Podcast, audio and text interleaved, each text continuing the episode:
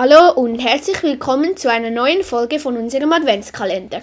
Heute geht's um die Sonne. Viel Spaß beim Hören der Folge.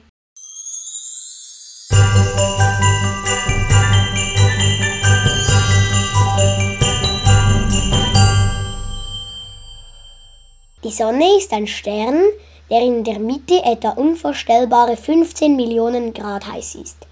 Die Sonne erreicht außen etwa eine Temperatur von 5600 Grad. Diese Hitze wird durch eine Kernfusion in der Mitte der Sonne produziert. Auf der Sonne gibt es auch sogenannte Sonnenflecken, die etwas weniger heiß sind, denn die Sonnenflecken sind etwa 4000 bis 5000 Grad heiß.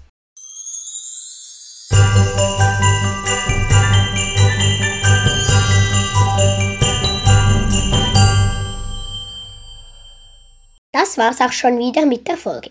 Wir hoffen, die Folge hat euch gefallen. Bis morgen und ciao, ciao!